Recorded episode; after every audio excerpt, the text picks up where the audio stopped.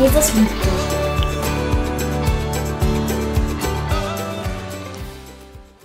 Von meiner Seite auch einen wunderschönen guten Morgen. Ich möchte den Gottesdienst mit einer kurzen Geschichte starten. Ähm, wer mich kennt, weiß, dass ich ein sehr begeisterter Sprachenlerner bin. Also ähm, Schwäbisch kriege ich nicht hin, aber Fremdsprachen, also so richtige Fremdsprachen halt. Ne? Ähm, und ich habe äh, immer wieder Situationen, wo ich das Ganze ausprobieren kann, unter anderem auf der European Leadership Conference, auf der ich einmal im Jahr bin.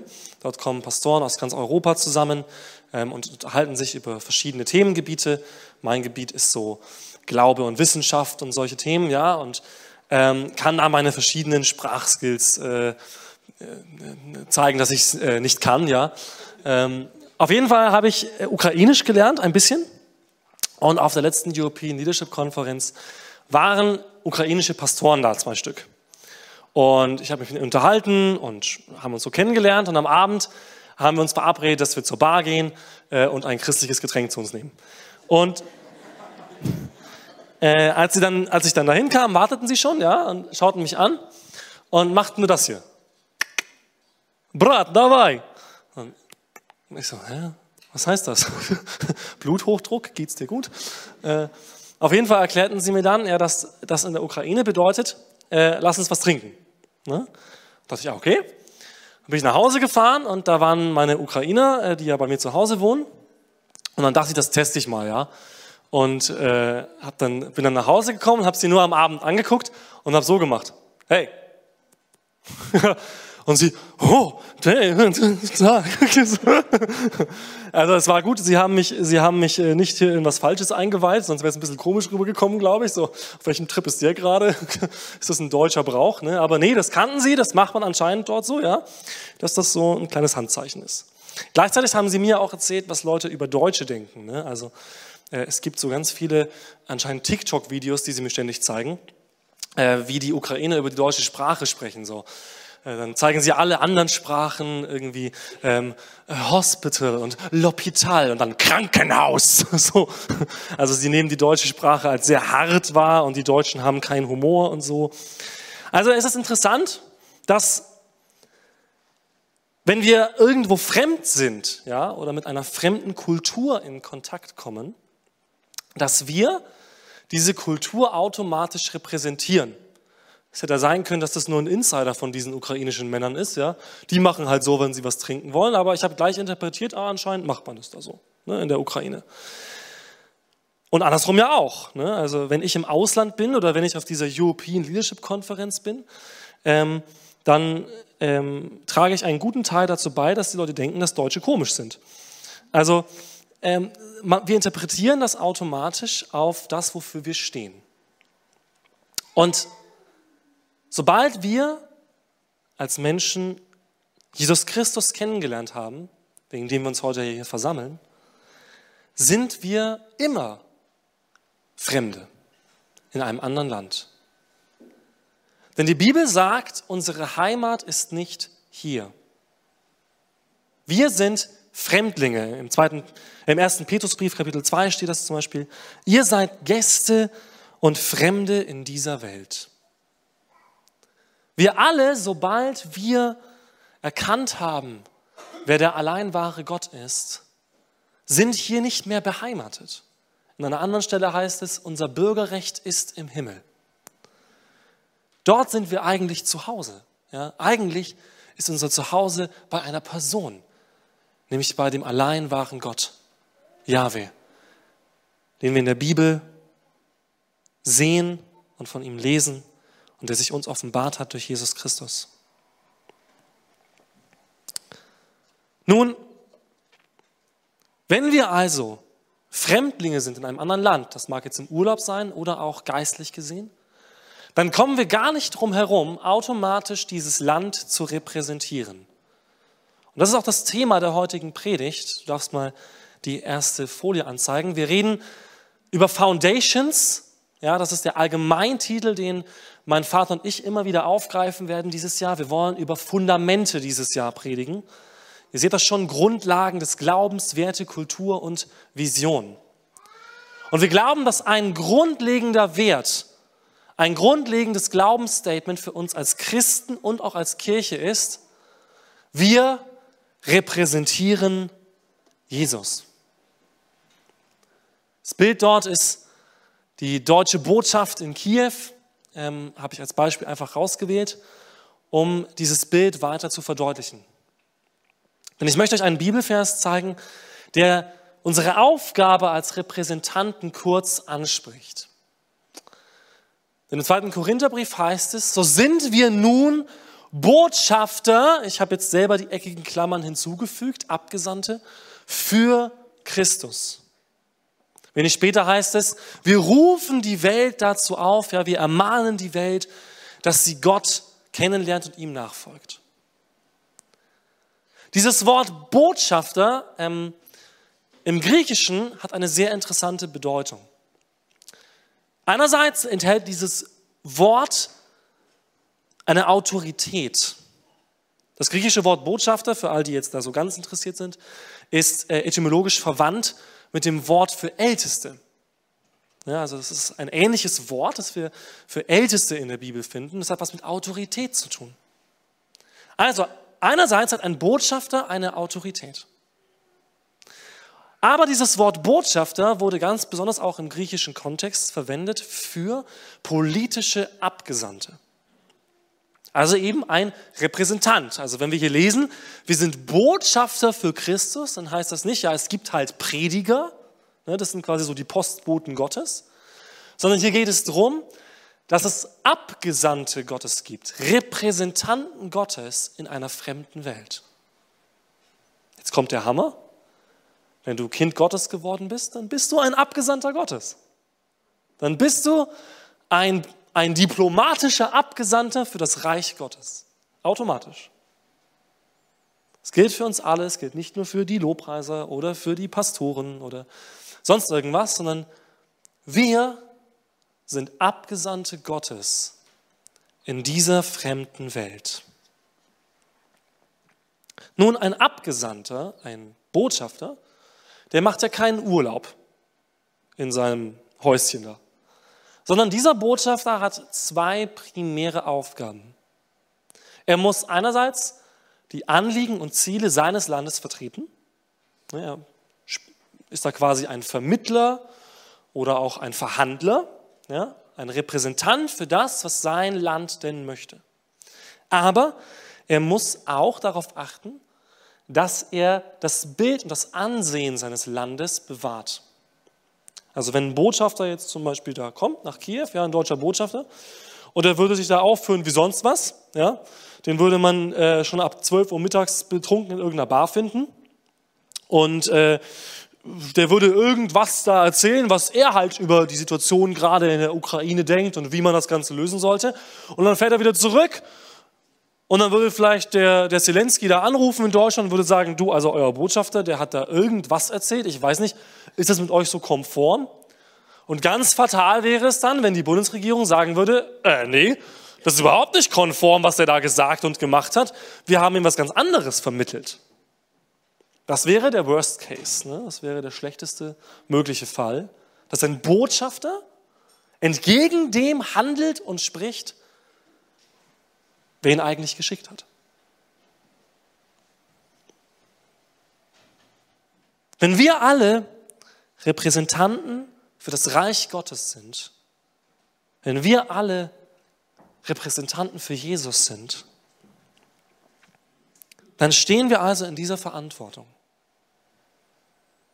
Wir stehen in dieser Verantwortung, der Welt die Ziele und den Plan Gottes mitzuteilen und so zu handeln, wie es ihn ehrt. Ich finde es sehr interessant, die ganze Identifikationskultur heutzutage ist sehr, sehr intensiv. Also wir versuchen uns mit Dingen zu identifizieren, dass, dass Dinge für uns stehen. Das fängt an bei politischen Parteien zum Beispiel. Ja? Wir können uns definieren darüber, welche Partei ich gut finde oder welche Partei ich auch schlecht finde. Da sind wir meistens besser drin. Wir sind meistens besser drin, uns über Sachen zu definieren, die wir schlecht finden. Das ist auch ganz furchtbar. Aber darüber definieren wir uns zum Beispiel sehr gut. Ja? Politische Parteien oder politische Meinungen, sei es im Inland oder auch international. Wir definieren uns vielleicht über bestimmte Meinungen, ja, bestimmte gesellschaftliche Richtungen, die immer wieder uns entgegengebracht werden.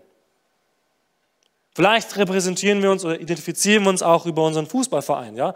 Ziehen uns dann unser Trikot an und nehmen die Fahne mit und stürmen ins Stadion und brüllen dann jeden an, der eine andere Farbe anhat und, und sagen, ihr seid voll schlecht, ne? Und äh, auch da sind wir eine sehr starke Repräsentationskultur. Also allein bei der WM, ne, ich will jetzt keine Traumata hervorrufen, ähm, aber so, da sind wir plötzlich so, ne, Deutschland und ne, so und das Allerwichtigste weil wir etwas repräsentieren wollen.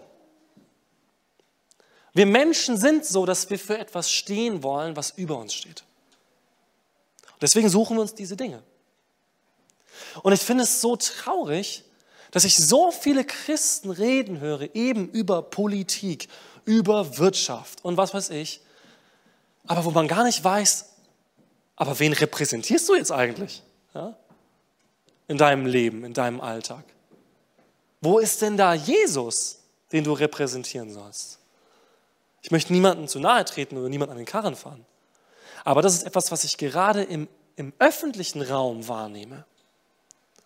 Dass so viele Christen über diese Dinge sprechen, aber die Welt gar nicht weiß, für was wir eigentlich stehen. Wisst ihr, was die meisten Menschen denken, für was Christen stehen? Ich bin ja sehr viel auch durch meine Social Media Arbeit, so komme ich so rum, was Leute so auch von außen sagen und so und wie sie auch Christen wahrnehmen.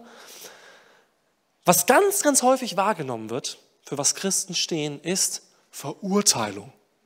Das ist ja ein tolles Etikett. also gerade so Freikirche. Ne?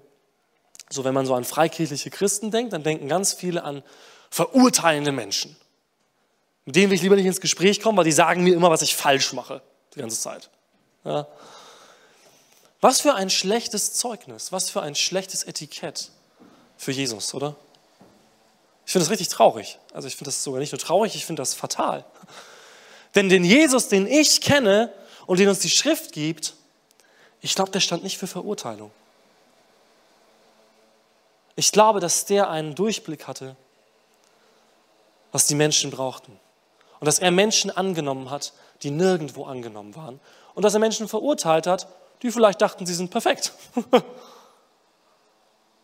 Jesus ist da oft so anders als wir. Die Frage ist, sind wir anders als diese Welt? Ich meine, wenn ich mich hier, wenn ich ins Ausland gehe und ich verhalte mich halt ganz angepasst, ja, und ich versuche gleich mich kulturell total anzupassen, dann wird vielleicht niemand merken, dass ich Ausländer bin. Das ist okay, wenn ich ein Teil von ihnen sein will. Aber wenn ich mit einer Mission komme und ganz klar mache, hey, ich gehöre hier nicht her, ich habe hier einen Auftrag, aber ich bin hier nicht zu Hause, dann werden die Menschen einen Unterschied sehen zwischen mir und ihnen. Die Frage ist, sehen die Menschen diesen Unterschied bei uns? Sehen die Menschen, für wen wir stehen? Nämlich für einen König und für sein Reich, Jesus Christus.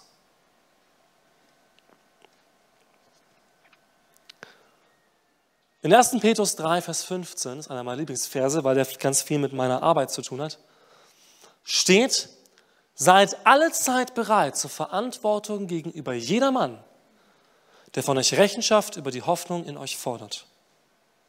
Ich mache es mal neudeutsch. Da steht alle Zeit, also immer, seid immer bereit, eine Antwort zu geben, wenn jemand fragt, was glaubst du? Das ist krass, oder? Also das ist übrigens, ne, wenn, jemand, wenn jemand jetzt sagt, das ist aus dem Kontext gerissen, das gilt an alle Christen. Ja, das ist nicht irgendwie so, das schreibt hier irgendwie Petrus an, an, an die Apostel oder so, sondern das gilt für jeden, der an den Namen Jesus glaubt. Seid immer, zu jedem Augenblick bereit, eine Verantwortung zu übernehmen, nämlich eine Antwort zu geben. Was ist deine Hoffnung? Was glaubst du? Wofür stehst du? Sind wir das? Äh, haben wir so dieses Feeling, ne? so dieses allzeit bereit. Bei den Rangers sagt man das ja, allzeit bereit. Sind wir allzeit bereit?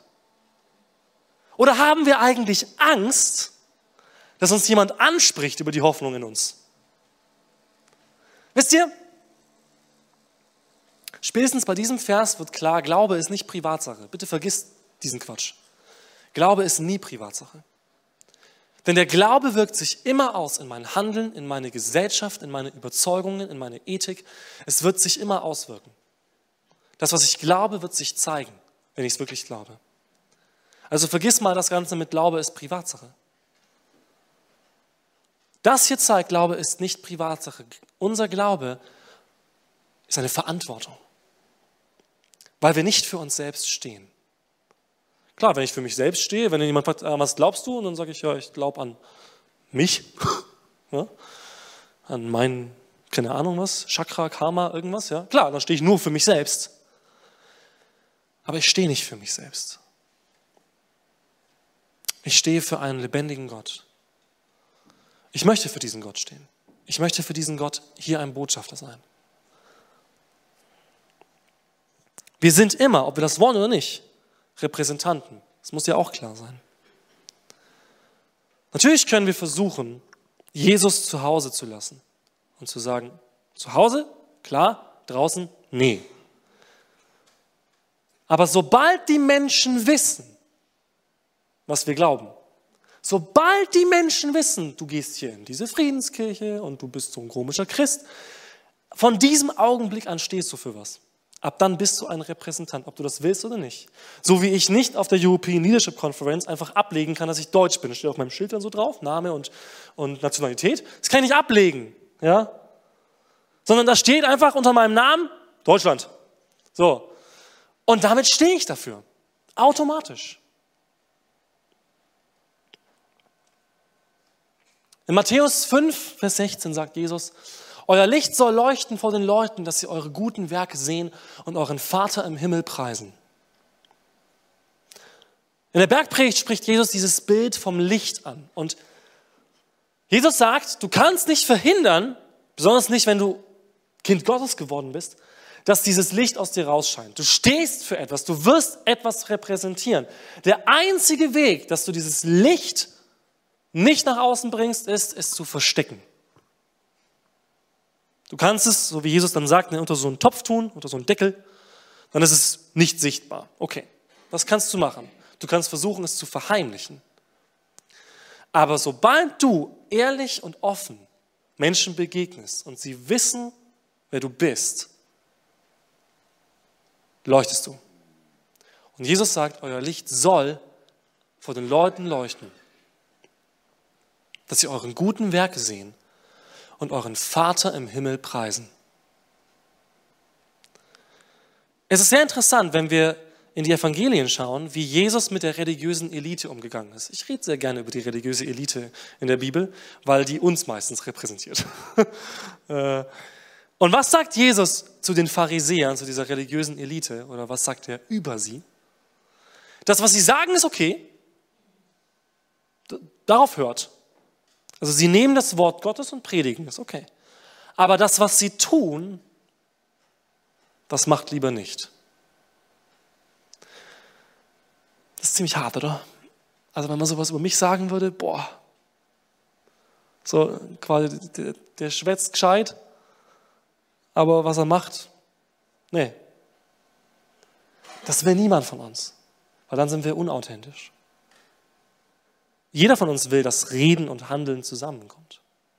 Besonders beim anderen, ja, bei mir auch vielleicht. Aber so, ne, ich will wissen, woran ich bin. Was jemand sagt, das soll er auch halten.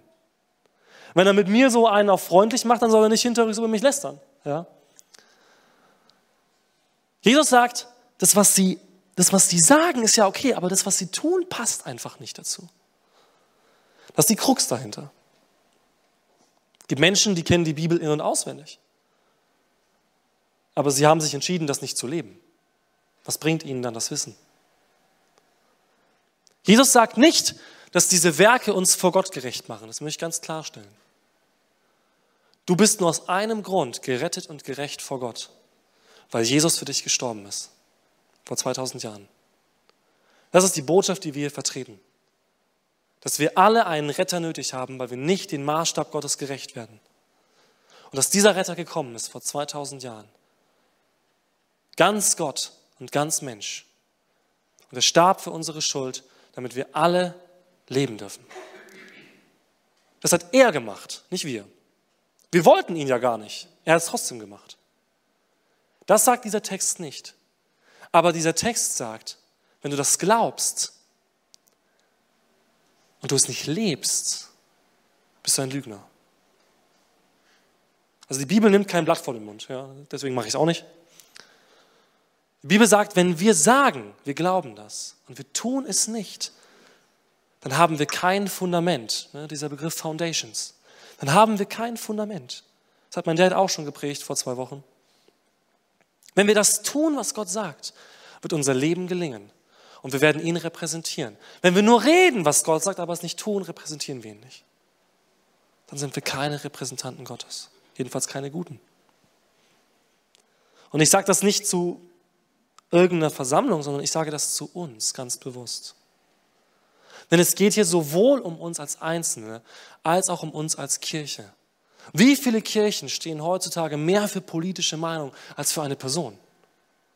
Wir als Kirche haben unsere Existenzgrundlage nicht in einer politischen Agenda, sondern in einer Person, nämlich Jesus.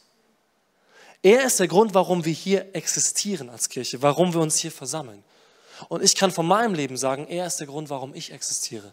Ganz praktisch, weil er mein Leben vor dem Tod bewahrt hat. Und selbst wenn er das bei dir nicht so in der, in der Intensität gemacht hat, so hoffe ich trotzdem, dass du sagen kannst, er ist der Grund deines Lebens. Er ist der Mittelpunkt deines Lebens. Auf ihn baust du. Er ist dein Fundament. Vielleicht sagen manche von euch jetzt sehr gut. Hätte ich gewusst, dass Dave predigt, wäre ich nicht gekommen. Ich wollte eigentlich was Ermutigendes haben. Ich möchte dir etwas sagen, was mir sehr, sehr wichtig ist. Denn es gibt etwas, von dem ich glaube, dass es Gott noch mehr repräsentiert und noch mehr ehrt, als wenn wir die guten Dinge tun. Wir können diese guten Dinge nicht weglassen, das gehört zu unserem Leben und unserem Auftrag dazu. Aber es gibt etwas, was ich glaube noch drüber steht und was Gott ehrt und was auch sehr zu seinem Wesen passt. Wer hat Gott am meisten repräsentiert? Jesus. Die Bibel sagt, in ihm ist die Fülle der Gottheit leibhaftig. Und dieser Jesus kam nicht, wie die Menschen es erwartet haben. Sie erwarteten einen starken Herrscher, der die Juden von den Römern befreit. Das haben die Menschen damals erwartet. Und Jesus kam als ein Kind geboren im Stall. Sorry, Weihnachten ist schon vorbei, ich sag's trotzdem. Ist immer noch wahr, auch nach Weihnachten. Er kam als ein Kind geboren im Stall. Er lebte als Mensch und er erlebte Schwachheit. Er erlebte Verfolgung, Hunger, Durst, Angst, Verzweiflung und Einsamkeit. Er erlebte Bestrafung, er erlebte Beschimpfung und er erlebte den Tod. Jesus selbst begab sich freiwillig. Es ist sehr wichtig, ihr Lieben, dass wir diese Theologie verstehen. Er wurde nicht gezwungen. Er begab sich freiwillig in diese Schwachheit. Jesus sagt, niemand von euch könnte mir irgendwas tun, wenn ich es nicht zulassen würde. So ist Jesus aufgetreten. Ne? Er sagte, also ihr könnt mir nur was tun, wenn ich es erlaube. Und er erlaubte es. Und in dieser Schwachheit, in diesem Moment, wo Jesus am Kreuz hängt, erkennt ein römischer Hauptmann, das ist der Sohn Gottes. Das ist der Sohn Gottes. Gott selbst begab sich in Schwachheit. Und ihr Lieben, Gott wird auch durch und in unserer Schwachheit verherrlicht. Bitte glaub nicht, dass du ein starker Christ sein musst. Ich selber bin gerade in einer gesundheitlich sehr schwierigen Phase. Ich sowohl körperlich als auch psychisch bin ich sehr labil, bin angegriffen, ich weiß nicht, wie es weitergeht gesundheitlich. Und natürlich kratzt das am Ego. Natürlich bringt das Fragen mit sich. Und ich würde gern mehr machen und mein Arzt sagt, ich soll eher weniger machen und meine Frau auch, die ist noch wichtiger als mein Arzt. Und schnell kann dieser Gedanke kommen, okay, jetzt bin ich weniger wert weil ich halt jetzt nicht mehr so tolle Sachen die ganze Zeit machen kann, sondern weil ich oft schwach bin. weil ich eine Stunde mit meinen Kindern spiele und mich dann hinlegen muss, weil ich zwei Gottesdienste abhalte und dann erstmal schlafen gehe. Aber wenn ich dem Wort Gottes glaube und wenn ich das Wesen Gottes erfahre, dann verstehe ich eines. Das Reich Gottes besteht nicht in Äußerlichkeiten. Das Königreich, das wir repräsentieren sollen, besteht nicht in Äußerlichkeiten. Die Bibel sagt, es besteht nicht in Essen und Trinken. Jesus sagt, es ist nicht sichtbar sofort, sondern es ist inwendig in euch. Es ist in euch. Paulus sagt, das Reich Gottes besteht nicht in Essen und Trinken, sondern in Friede, in Freude und in Gerechtigkeit im Heiligen Geist. Das ist die Essenz des Reiches Gottes. Was wir hier bauen, auch mit unserer Kirche, ist nicht eine Institution. Auch wenn wir Eigenschaften einer Institution haben, die uns helfen.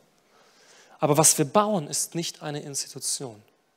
Was wir wollen, ist, in diese Stadt ein Königreich zu bringen und es zu repräsentieren.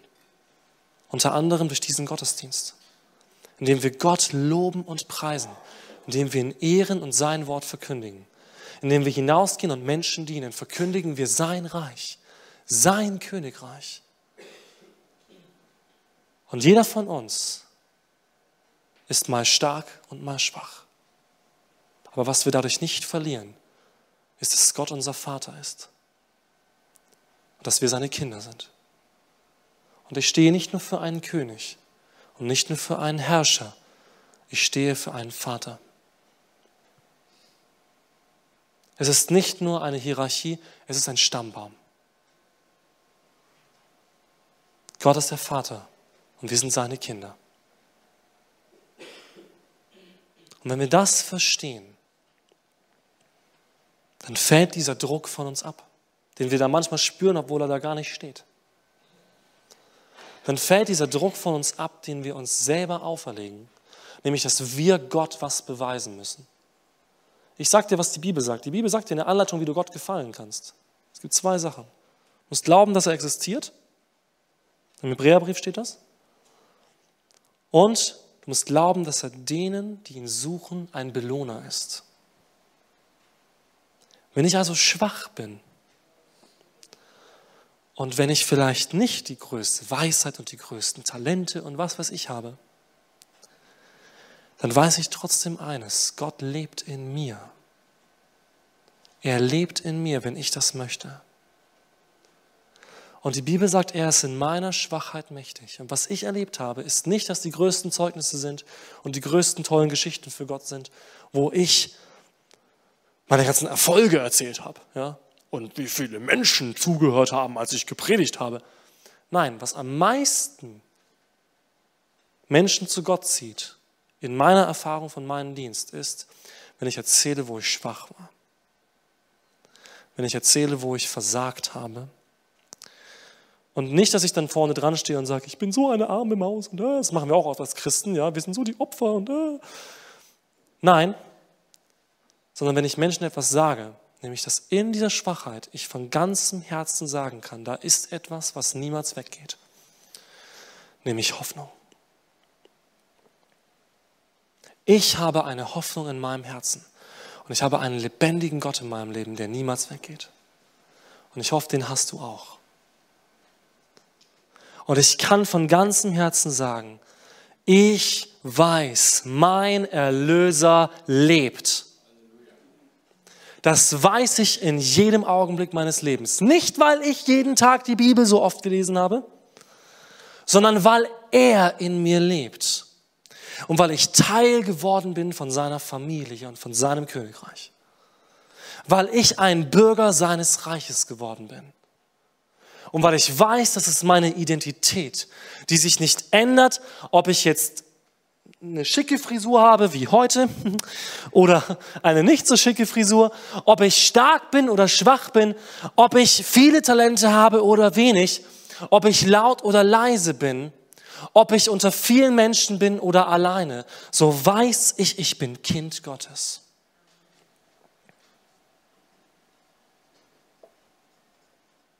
Ihr Lieben, wenn wir das wissen, dann lasst uns das nicht einfach nur für uns behalten. Das ist der Schritt, der uns nicht nur zu Kindern, sondern auch zu Repräsentanten Gottes macht, zu Abgesandten. Wisst ihr, was das größte Ziel Gottes ist in der Bibel? Das größte Ziel Gottes in der Bibel ist nicht, dass Menschen gerettet werden. Das sagen wir oft, stimmt aber nicht. Das größte Ziel Gottes in der gesamten Schrift ist, dass er selbst verherrlicht wird. Das ist das allerhöchste Ziel, das Gott gesetzt hat. Dass alle Welt ihn sieht und ihn preist. Und das werden sie, aber in unterschiedlicher Stellung.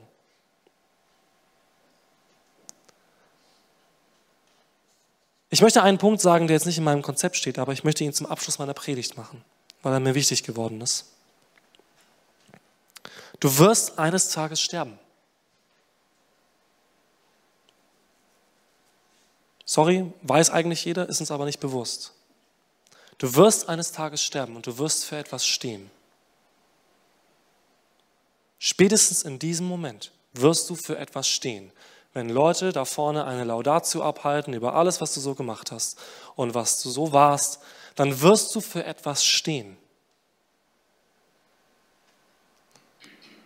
Und du kannst dich entscheiden, für den größten Herren aller Herren zu stehen, den es jemals gegeben hat. Und du kannst Teil von etwas sein, was in Ewigkeit nicht verloren geht. Nämlich, dass er verherrlicht wird. Dass die Welt ihn sieht. Wisst ihr, ich will nicht, dass Leute, dass Leute als erstes sehen, wie sehr ich im Schach versagt habe oder so, ja, sondern dass Leute Jesus sehen. Das ist mein Anliegen. Ich wünsche mir nichts sehnlicher, ob ich sterbe oder lebe, dass Leute Jesus sehen. Und ich hoffe, dass dieser Wunsch auch in dir ist. Und ihr Lieben, wir haben wenig Zeit. Das sage ich jetzt mal als junger Mann, okay? Wir haben wenig Zeit. Wir haben richtig wenig Zeit. Ey, wenn ich meine Kinder heranwachsen sehe, denke ich, es rinnt mir alles durch die Finger. Ja?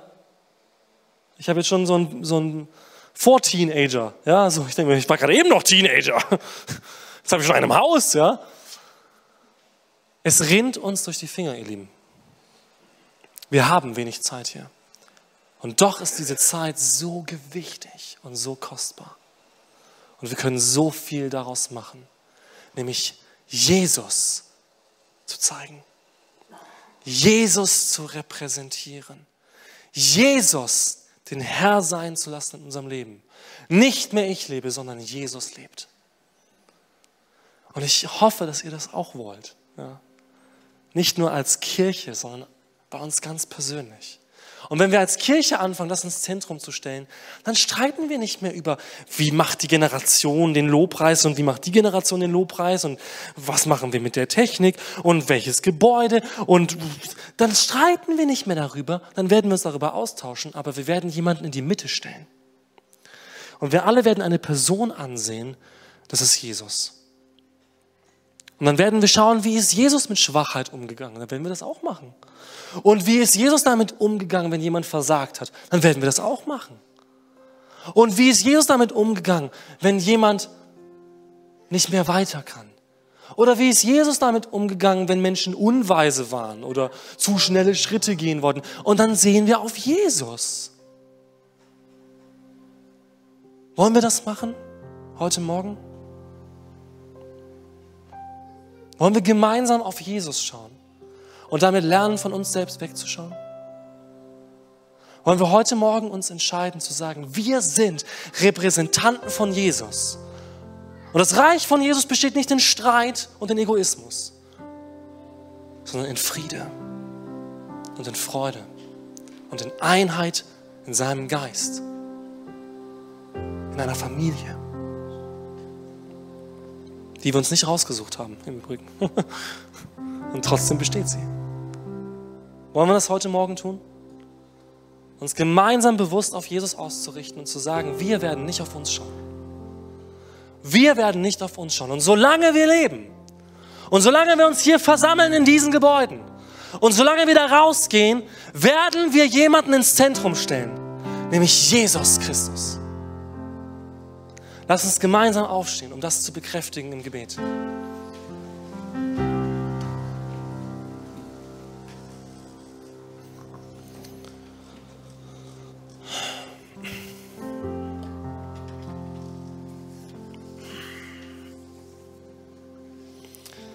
Jesus, wir sind hier als deine Gemeinde.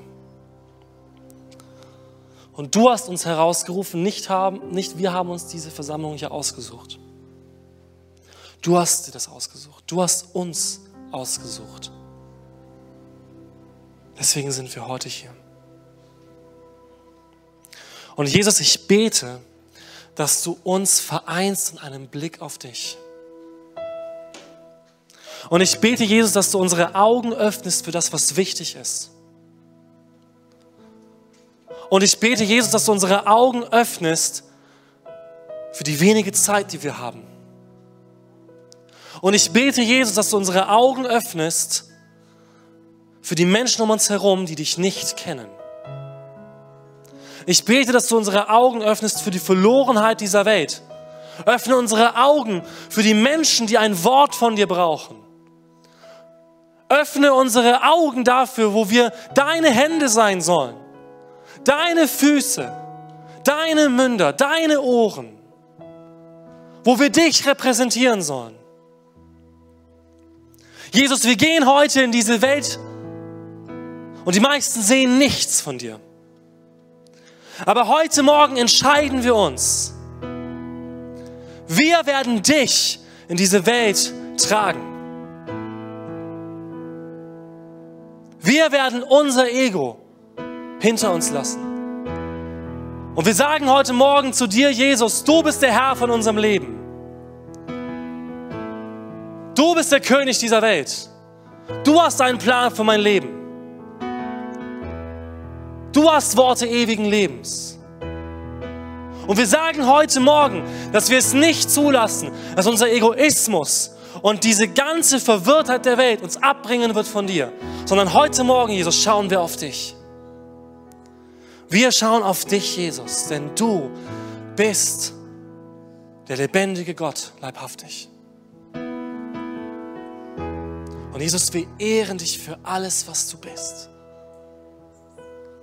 Jesus, wir ehren dich wir legen dir heute Morgen auch diese wenige Zeit, die wir jetzt noch am Ende haben, dieses Lied, das wir haben, wir legen es dir hin und wir sagen, wir ehren dich, Jesus. Jesus, meine Stimmbänder können das nicht repräsentieren, was du bist, aber mit allem, was ich bin, Jesus, wollen wir dich ehren und loben. Und Jesus, wir wollen zu dir aufschauen, wir wollen dir einfach sagen, danke, Jesus. Und wir wissen, dass das dich ehrt. Und vielleicht hast du heute Morgen so einen Dank in deinem Herzen. Und vielleicht ist es ganz konträr zu deinem Gefühl, weil vielleicht denkst du, ich kann gar nicht danken. Doch, das kannst du. Und wenn du jeden Grund verloren hast zu danken, dann schau aufs Kreuz. Und schau, was Jesus für dich getan hat. Und dass diese Zeit, die jetzt so schwierig ist, vergehen wird. Sie wird vergehen. Und sie fällt nicht ins Gewicht gegenüber dem, was da auf dich wartet und was schon längst vollbracht ist. Und das hast du sicher und safe. Lass uns heute Morgen in unserem Herzen Gott danken und ihm die Ehre geben und sagen, danke Jesus, dass du lebst. Sprich dieses Gebet einfach innerlich mit. Danke, dass du für meine Schuld gestorben bist. Danke, dass mir vergeben ist, jeden Tag. Danke, dass ich keine Angst vor dir haben muss. Danke, dass du einen Weg für mich hast. Danke, dass du jeden Tag auf mich wartest. Danke für alles, was an meinem Körper gesund ist heute. Danke für jeden Menschen in meinem Leben der mir zur Seite steht. Danke für alles, was ich schon überwunden habe in der Vergangenheit. Und danke, Jesus, dass du mir schon vorausgegangen bist in die Zukunft.